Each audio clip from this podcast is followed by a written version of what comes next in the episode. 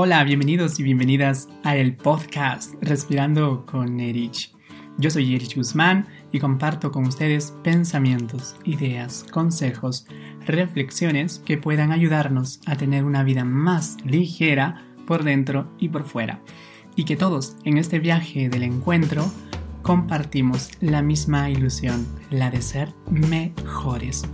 Y en esta oportunidad quiero hablarte sobre los métodos poco convencionales de Buda. Sí, como escuchaste, los métodos poco convencionales de Buda para guiar a sus discípulos. Así pues, vamos a ver dos cuentos bastante inusuales a la hora de afrontar las adversidades y las inquietudes de la vida. Vamos sobre el primero de ellos.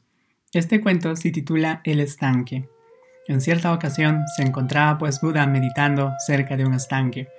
Observaba cómo al entrar algo en el agua se creaban ondas en su superficie que chocaban unas con otras. Como la mayoría de ellas absorbía a la otra, y si dejabas de tirar piedras, pasaba algún tiempo hasta que el agua se calmaba. Un joven llevaba un tiempo mirándole, observándole, y durante todo ese tiempo no tenía todavía intención de acercarse, así que finalmente se decidió y le preguntó Maestro, ¿qué debo hacer si quiero encontrar la verdad? Buda no le respondió, sino que se levantó y con un brazo le animó a seguir hasta la orilla del estanque. Como Buda había estado mirando el agua, el joven se alegró porque pensó que iba a compartir sus reflexiones con él. Cuando llegaron, el maestro puso la mano sobre el hombro del aprendiz, pero de repente le agarró del cuello y le tiró al agua. Sumergió su cabeza a pesar de los esfuerzos del joven por liberarse y volver a respirar. Llegó un momento en que ya no luchaba casi, entonces Buda le sacó la cabeza y le dijo, Contéstame, joven, ¿lo pasaste mal bajo el agua? Sí, contestó con hilillo de voz. ¿Pensaste en bellas mujeres? No. ¿Y en el dinero? También contestó que no, y en fiestas manjares, amistades falsas, viajes de placer. Tal como te puedes imaginar, la respuesta fue negativa. Bueno, cada uno de nosotros puede realizar una interpretación cuando tengas tal necesidad de encontrar la verdad como de respirar. Ese día y no antes alcanzarás la verdad. El joven entendió el mensaje a la perfección, a pesar de que jamás se habría imaginado que el gran maestro Buda pudiera usar tal método. Y para mí es importante darnos cuenta que nuestra mente es bombardeada continuamente con múltiples o cantidad de información, razón por la cual tiene que filtrar todo lo que no está buscando activamente. El problema radica en que, como regla general, nuestra mente tiende a ver lo que está mal. Sí, como escuchaste, tiende a ver lo que está mal y sobre todo las carencias. Algo que se viene cultivando en estos últimos tiempos es justamente aprender a ser agradecidos para disfrutar más. ¿Qué visión tienes acerca de tu vida? ¿Eres capaz de valorar aquellas cosas positivas que tienes? ¿En qué aspectos te concentras al ver tu propia existencia? Tenemos que salir de nuestro universo cerrado, mirar hacia el exterior a los demás y darnos cuenta de que las cosas que tenemos y sobre todo agradecerlos. Lamentablemente hay muchas personas en peores situaciones que tú y yo. Hazte consciente de ello y fíjate, seguro que después estarás más agradecido de la situación en la que te encuentras, de la que muchas veces quizás te estés quejando. Date cuenta de todas las cosas malas que no te suceden.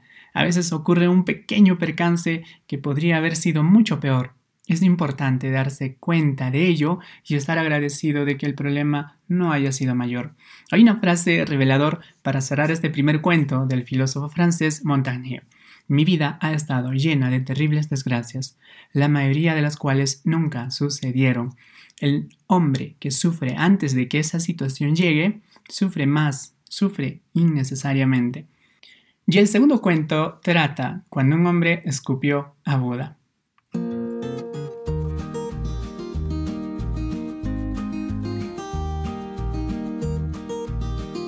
Otro día, Buda se encontraba con su joven aprendiz Ananda y otros muchos más. Un hombre adulto le estaba observando. No era mala persona, pero envidiaba a esos hombres que se decían que eran muy felices, con muy pocas posiciones materiales y por ello dirigían su ira, controlaban sus emociones contra los demás. Se acercó a Buda, precisamente por ser el más virtuoso y sin mediar palabras le escupió a la cara. Los discípulos se abalanzaron sobre el noble para alejarlo de Buda. Maestro, Permíteme que le enseñe modales, dijo Ananda, como era de esperar. Toda la tranquilidad del mundo, con toda, sobre todo la calma, Buda se limpió la cara y contestó, No, permíteme que le dé las gracias. Las gracias extrañaron todos. Sí, hizo una reverencia y dijo, Muchas gracias.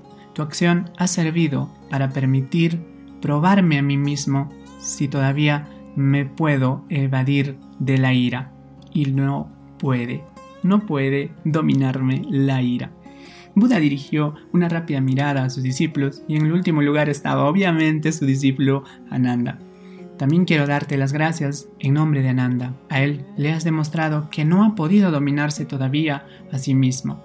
Te estamos tan agradecidos que te invitamos a que te puedas unir algún día y sobre todo a trabajar la parte de la ira. El hombre sintió como si recibiera una sacudida tremenda, ¿quién no? Porque jamás se habría esperado una reacción así. Se fue avergonzado a su casa. Por la noche, no consiguió conciliar el sueño. Pensaba que se había encargado para provocar a esos hombres. Sobre todo, se había encargado de hacerles daño según él, pero se había encontrado que ninguno le agredía y que uno hasta le daba las gracias. Al día siguiente volvió ante Buda y se postró pidiéndole perdón. Lo siento, me he dado cuenta del error que cometí ayer. No te puedo perdonar porque para ello habría tenido que enojarme, pero eso jamás pasó. Si necesitas que te perdonemos, ve con Ananda. Es muy claro el mensaje del cuento. Guardar rencor es como sujetar un carbón caliente con la intención de lanzárselo a alguien más. Y eso lo único que hace es quemar a nosotros. Todos prácticamente nos enojamos algunas veces.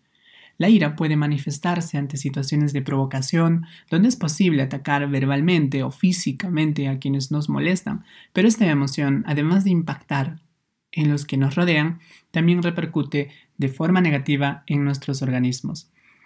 La clave. Primero, tómate un tiempo para responder. Siempre piensa lo que vas a decir y no actúes de forma instintiva. Si lo necesitas, retírate fuera de tiempo del lugar del problema, tómate un tiempo, respira profundo, recupera la tranquilidad y vuelve a enfrentar la situación. No te olvides de las técnicas de relajación. Respirar conscientemente y profundamente permite que relajes los músculos y te sientas más relajado, más calmado realiza ejercicios. Yo tenía muchos pacientes que, a pesar que se hacía terapia, ellos utilizaban, por ejemplo, los ejercicios físicos para sentirse mejor. Y esto obviamente tiene una explicación, la liberación de endorfinas y la distracción de la actividad. Permitirá visualizar todo con mayor claridad y desde otra perspectiva. Usar el humor para aliviar las tensiones. Recurrir al sentido del humor no es sinónimo de mirarse con superficialidad los problemas y mi ira, sino que es un método eficaz para aceptar con naturalidad lo que ocurre. Lleva un registro mental de lo que te está enojando o de lo que te provoca un enojo, una molestia. Parte del autoconocimiento justamente es tener claridad sobre las situaciones que provocan enojo o mucha ira. Y si tienes claridad sobre esto, sabrás cómo reaccionar de mejor forma al enfrentar una situación similar en el futuro. Habla con un amigo comprensivo claro. Compartir, expresar las propias frustraciones puede ayudar a desactivar la ira. Pero sin embargo, esto es clave. Es importante tener claro que nadie puede ayudar a cambiar las emociones de otro. Ese es nuestro trabajo duro, íntimo y personal. Y también como última recomendación, aprende a perdonar. Reconocer, aceptar que no todos piensan y actúan igual que nosotros. Es una forma efectiva de evitar ataques de enojo. Y también la empatía y la voluntad de entender, ¿por qué no?, a esa persona que está actuando así, qué es lo que le motiva. Y esto permite eliminar el enojo y acceder a las puertas del perdón. Muy bien, y hemos llegado al final de nuestro camino del encuentro. Respirando con Erich. Agradezco que estés escuchando este episodio y nada, si te sirvió, comparte con tus amigos, familiares. Y si tienes alguna duda o comentario, no dudes en escribirme, siempre respondo los mensajes. Gracias, cuídate mucho.